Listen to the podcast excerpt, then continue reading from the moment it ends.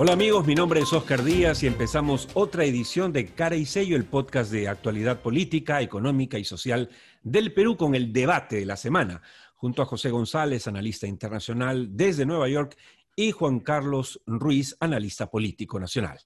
Bueno, vamos a lo nuestro y les planteo el primer tema, queridos amigos. Los ministros de Vizcarra están brillando, pero brillando por su ausencia. Lo que vemos en las últimas semanas quizá por producto de los ataques, las denuncias, los colaboradores o, aspirantes a colaboradores eficaces que han aparecido, los testimonios de eh, supuestas coimas de Martín Vizcarra cuando era presidente regional de Moquegua, como que han ahuyentado a los ministros. Y esto es preocupante, no solamente porque los extrañemos o no, sino porque la pregunta es, parafraseando la famosa película de Hollywood, ¿dónde está el piloto? Para empezar, ¿qué opinas tú de esta situación, Juan Carlos? Eh, tres palabras, eh, Oscar y ¿qué tal, José? Miedo, vergüenza, desgobierno. Miedo porque, claro, hay mucho temor a esta supuesta segunda ola que se está dando en todo el mundo y que acá aparentemente no vendría todavía. Pero tienes a los pocos eh, líderes, llámese el presidente o llámese el primer ministro, que salen a decir que que no, lo más probable es que no se dé una segunda ola en el Perú. Eh, vergüenza porque es complicado, nadie se quiere quemar con un presidente que semana y semana a semana, y después de tres semanas de ataques directos con las denuncias de ayer y el nuevo colaborador eficaz que ha aparecido, que es el ex ministro Hernández, eh, y cuya amistad con el presidente ya no puede negar, pone en evidencia que el presidente miente ha mentido y si es un mitómano, claro, obviamente a ningún ministro le gustaría estar al lado de él. Entonces, por eso vemos a un presidente que es el único que sale a las actividades públicas prácticamente arrastrando a sus ministros, ¿no? Que salen de costadito, se ponen de costado, no muestran la cara. Ahora, ahora Oscar y, Juan Carlos, e, esa, esa, ese abandono, por así llamarlo, afecta la gobernabilidad en el país. Totalmente. pero no solamente le afecta, sino, José, sino que hace que los ministros entren en contradicción. El día, la mm. semana pasada, el premier decía en una, en una entrevista que, eh, calculaba que el 35% de la población peruana ya era inmune al, al virus, ¿no? Eh, el, día, el, día de hoy el viceministro de Salud sale a decir que, bueno, esa, esa afirmación no se puede hacer, ¿no? porque no, no, no es posible. Después sale, claro, un especialista en salud eh, en RPP diciendo, oye, no, no, puedes afirmar que son inmunes.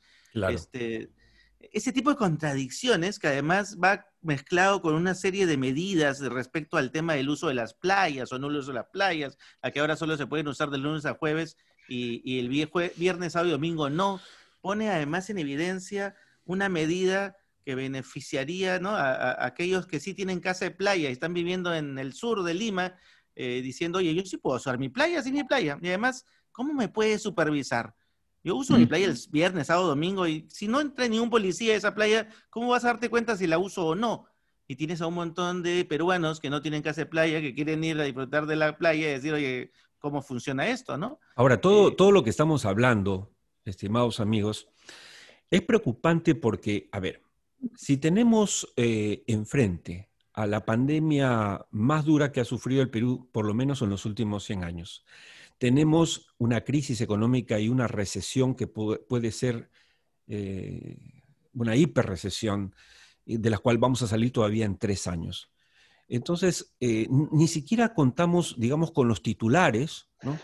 Sino que eh, vamos a la banca, pero la banca no asiste al partido, es decir, no hay futbolistas tampoco, deportistas para defender el, equipo. Entonces estamos en una suerte de abandono que es muy preocupante, muy preocupante. Y, eso explica las contradicciones entre todos. todos. Cada uno está jalando para su lado, haciendo lo que puede, otros están haciendo el muertito. Obviamente hay, hay ministros que hacen lo suyo, ¿no? Mal que bien, la, la ministra de la Mujer eh, aparece de cuando en vez y, acierta, pero hay una orfandad de gobierno y entonces volvemos al tema, José, que es que el presidente Vizcarra vuelve a trabajar en solitario, tiene un mm. primer ministro para variar, que mm. no, anodino, que no, no nos da ninguna garantía de nada y que cuando habla más bien mete la pata. O sea, esa situación es delicada y la verdad es que lo único que esperamos es que efectivamente se confirme que Dios es peruano y no nos vaya peor.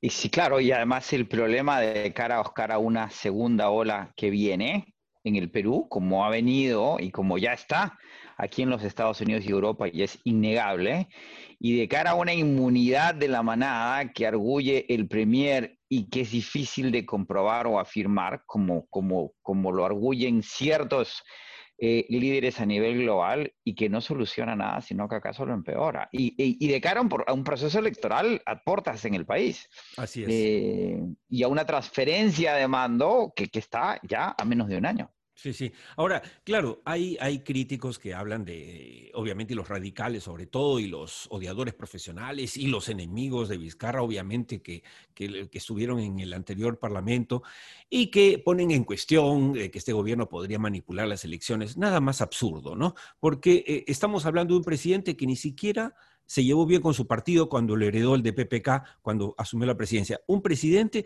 que ni siquiera se molestó en hacer alguna alianza con alguna agrupación para apoyarlos en estas elecciones del, Parlamento Express. Un presidente que no ha intentado siquiera formar un partido. O sea que por ahí estamos apuntando mal. Pero quisiera plantearles el segundo tema de, de este debate de hoy. Bueno, señores, el segundo tema del debate de la semana es indudablemente Chile. Eh, el domingo ha sido la noticia más importante, eh, no solamente en América, sino diría en el mundo. Hemos visto los rebotes, porque claro, un país se manifiesta en contra o a favor, más bien, del cambio de su constitución, de la constitución que heredó de un gobierno dictatorial como el de Pinochet, que les ha servido para un crecimiento económico, sin duda, pero que no satisface, no casa con las nuevas expectativas de la población, y esto lo hemos conversado y lo seguiremos conversando con ustedes. La pregunta eh, eh, que planteo en la mesa, Juan Carlos, es, ¿esto tendrá repercusiones en Latinoamérica y en el Perú, donde ya hay algunas tiendas políticas que plantean también cambiar la constitución que heredamos de Fujimori? Yo diría que sí. Ahora, pero esto responde, eh, Oscar y José, no no, no a que, digamos, el cambio constitucional o la respuesta de Chile tiene una repercusión directa, sino es un, es un modo contagio. Es decir, si algo tenemos que reconocer es que cada 25 o 30 años ocurren cambios generacionales en las sociedades y eso implica cambios a nivel eh, de economía, implica cambios a nivel social, implica cambios a nivel político, porque una nueva generación cada 25 o 30 años empieza a desplazar a la que está arriba y empieza a eh, competirle competencias, digamos, y gobierno de las empresas, del Estado, eh, del manejo de la vida social. Y viene obviamente con su nueva forma de pensar. Evidentemente, el modelo que hoy es crítico empezó con un cambio generacional que coincidió con el ingreso de Alberto Fujimori en nuestro caso. Y esa constitución, que fue el resultado de, de, ese, de esos primeros dos años exitosos, entre comillas, de Fujimori, que fue la constitución del 93, evidentemente hoy es una pregunta clave que los nuevos candidatos se tienen que hacer. ¿La cambiamos? ¿No la cambiamos? ¿La ajustamos? ¿La mejoramos? Ahora, no se trata de que porque yo cambie el papelito, la realidad cambia. Eh, obviamente, esto viene con una presión social, con una fuerza social que quiere evidentemente otro tipo de ejercicio de derechos que no se habían estado dando debido a un, a un modelo que no es inclusivo, que no es redistributivo adecuadamente, que no da las mismas oportunidades para todos y que como alguna vez en algún momento le escuché decir a José, es como una especie de las repúblicas oligárquicas están llegando a su fin porque este modelo los, los, protegía a esos pocos grupos de poder que concentraban mucha riqueza en pocas manos, pero no son capaces o no han sido capaces de adecuar el modelo, de aceptar las innovaciones para que sean absorbidos aquellas mayorías que no tienen la misma oportunidad de crecer. Ahora, vale la pena, vale la pena intercambiar eh, esta, reflexión con, José sobre lo siguiente. A ver, la, constitución del 78 duró en buena cuenta algo de 12 años, ¿no es cierto? Eh, pero la de Fujimori eh, va durando 27. Mm. Y es con la constitución del 78, que era una pieza linda, ¿no es cierto?, para la política, los, los que analizamos la política, no le fue tan bien en el capítulo económico, porque el Perú estuvo muy mal. Pero en cambio la siguiente, nos guste o no, nos simpatice o no Fujimori, nos, eh, eh, nos puso en una situación en la que el Perú ha podido crecer de manera sostenida en las últimas eh, dos décadas. Entonces, la pregunta, José, que se hace mucha gente es, ok, ¿por qué cambiamos algo que está funcionando? Porque el sistema, como acaba de decir Juan Carlos, ya no funciona más.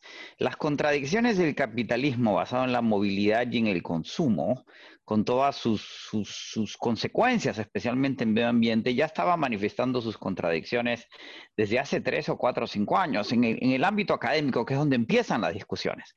¿sí? Y lo que ha hecho la pandemia es acelerar esas contradicciones y hacerlas presentes, ¿sí? por, por las recesiones que están generando y que mencionabas en el primer bloque. De ahí que hay un reseteo a nivel global, y eso lo dice Davos, no lo dice la izquierda latinoamericana ni europea. ¿sí? La, la, cúspide, el centro del pensamiento ilustrado capitalista del planeta dice que hay que crear un, capitalismo de los involucrados, no solo de los accionistas, y hay que resetear el modelo. Y ese reseteo viene por esas transformaciones legales. José, pero eso no significa cambiar la constitución necesariamente. Los países desarrollados no cambian sus constituciones cada dos, claro, eh, pero cada diez años, sino que la van corrigiendo. En el Perú incluso nuestra constitución ha sido corregida. Sin duda, pero en el Perú la constitución del 78 es reseteada por Fujimori por intereses políticos que coinciden con un proceso de reforma económica que es global, que tiene que ver con la globalización y el comercio internacional al cual se sube China y es su mayor proponente y su, y su, mayor y la mayor economía avanzada y sigue siendo comunista. El problema con la constitución en el caso chileno es que es una constitución que se hace en dictadura y sin un consenso nacional. Es una, es una constitución dictada, acordada por un comité que la hace a medida y funcionó hasta que dejó de funcionar. Y tú no puedes seguir forzando esa constitución en una contradicción social que no cesa y no cambia. ¿Sí? Pero además, eh, en el caso chileno, tienes la particularidad de que esa constitución, como dicen ellos mismos, dividió el país. Necesitan una, una constitución de consenso ahora, ¿no? Es un símbolo que hay que hacer. De repente no cambia mucho el fraseo de muchos temas y, del, capítulo, bueno, el capítulo económico va, va, a ser el que va a tener la mayor cantidad de cambios, pero, pero es un símbolo de una sociedad que necesita resolver una fractura que aún no resuelve. y un, tema nada más, Oscar, que, que, a diferencia de los americanos y los ingleses, que son anglos y muy singulares y han sido capaces de reformarse en el camino, eh, nuestro modelo siempre es el de la República Francesa. Los códigos, eh, las leyes nuestras que son normativas son derivados de los códigos borbónicos y napoleónicos. Y los franceses han refundado su república cada cierto tiempo y eso es un poco el modelo que tenemos nosotros también. No es ni mejor ni peor, es sencillamente distinto. Bueno, pero hay dos cosas que quiero rescatar sobre este tema y es que, por un lado, efectivamente, eh, lo que nos dice eh, Juan Carlos respecto a que eh, la constitución de Pinochet dividió a la sociedad chilena, no es el caso del Perú. El Perú no está dividido por la, por la constitución del 93. Ha caminado muy bien con esa constitución 27 eh, años, ¿ah? O sea, y lo segundo que esa, es, si bien es en dictadura, porque era una dictadura o dicta blanda la de Fujimori, contaba con un gran apoyo popular, pero bueno, vamos a ver cómo termina esto, ¿no? Es que las, justamente los, las élites que hoy gobiernan el país, los políticos tradicionales, ¿no?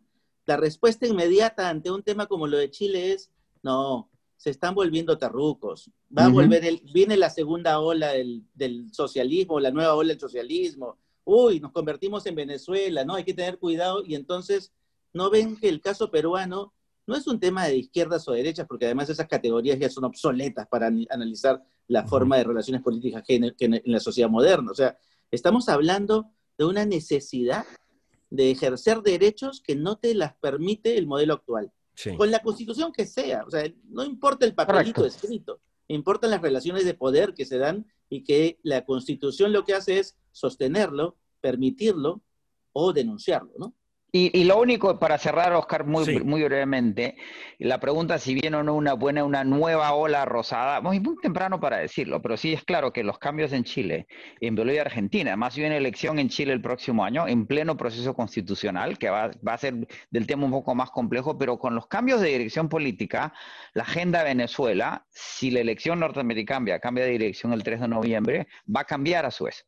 ¿Sí? Vienen, hay un realineamiento de cosas y esta es una, como dice Juan Carlos, más allá de los términos, es una izquierda, por así llamarla, con nuevas vocaciones, con nuevas inclinaciones, con nuevas dinámicas.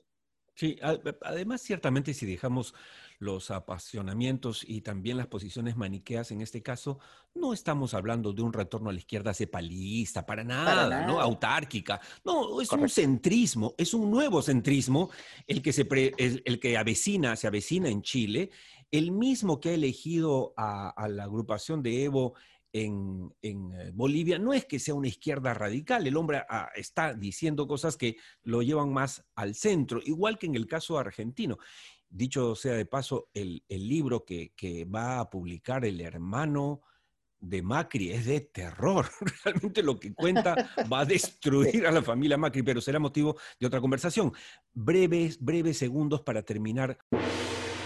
José, nos faltan ocho días para las elecciones de Estados Unidos. Danos las últimas. Eh, la, ventaja de Biden, que estaba en 10.8, está hoy en 9.4, sigue siendo alta. El, eh, el, consenso de los analistas, a pesar de que nadie quiere predecir el resultado después de la escaldada que nos dimos en el 2016, eh, debería, debería ganar eh, los demócratas y Biden, mantienen el Congreso, eh, muy, muy posibilidad, una posibilidad relativamente alta eh, de que recuperen el Senado y de que Biden gane por un margen sustantivo. lo que se llama aquí el sendero en términos de, los votos electorales es muy claro para Biden, es muy difícil para Trump. Eh, y vamos a ver ya en la última semana de la campaña, las visitas que están haciendo los distintos candidatos y voceros demuestran claramente en dónde vienen las discusiones, en el sur norteamericano, en Pensilvania, en Texas y en Florida. Florida, Florida, Florida sigue siendo